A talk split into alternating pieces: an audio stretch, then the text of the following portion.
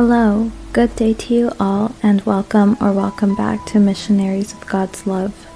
This is Lucy with Missionaries of God's Love in Tustin, California. Today's meditation topic will be about Romans 10 verses 9 through 12. So let's begin by finding a comfortable place with little to no distractions. Once finding a quiet place, let's go ahead and sit down with our backs straight, neck and shoulders relaxed. Take a deep breath and invite the good Lord to tag along with us for the next couple of minutes.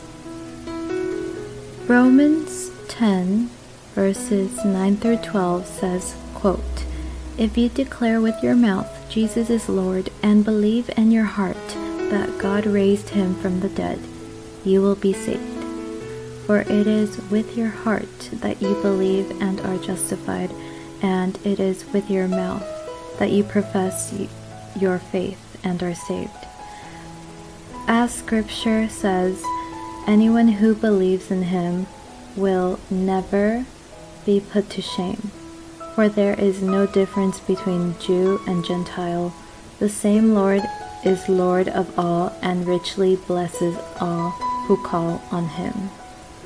End quote. We all belong to Christ.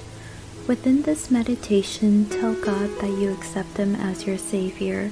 Ask Him how He can not only guide us, but how He can teach us to obey Him and how we can teach others to accept God as their Savior as well.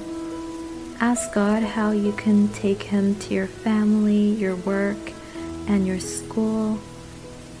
And finally, within this meditation, ask God how you can be His instrument to spread His love and His word to others. And now, with that being said, I would like to say many thanks to everyone who listened to this recording. And as we end this meditation, say, Speak, Lord, for your servant is listening.